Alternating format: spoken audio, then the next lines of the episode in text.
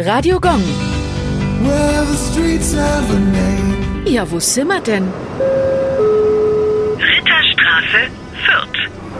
Die Ritterstraße liegt in der Südstadt und verläuft zwischen der Herrenstraße und der Karolinenstraße. Sie gehörte ursprünglich zur Waldstraße, erhielt aber 1910 ihren neuen Namen auf Wunsch des privaten Bauunternehmers Georg Kiskalt. Er hatte in der Straße mehrere Mietshäuser errichtet, die sich aber schlecht vermieten ließen. Seiner Meinung nach lag das an dem schlechten Ruf der Straße, die mitten im berüchtigten Glasscherbenviertel lag.